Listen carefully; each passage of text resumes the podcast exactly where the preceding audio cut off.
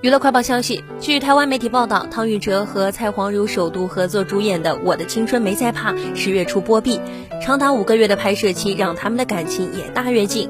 今日两人结束工作后，看似很平常的各自离开，但约半小时后，蔡黄如搭着出租车与唐禹哲会合，在男方的车上共处三个多小时。此外，唐禹哲凌晨送蔡黄如返家后，又跑去酒店会了一名美女。十月十二日晚，唐禹哲和蔡黄如在结束工作后各自离去。离开前，唐禹哲被一票女粉丝包围，只见他亲切地与粉丝聊天合照。不晓得是否为了防疫，唐禹哲全程佩戴口罩。不过粉丝们并不介意，拍完照后满脸喜悦，目送偶像上车。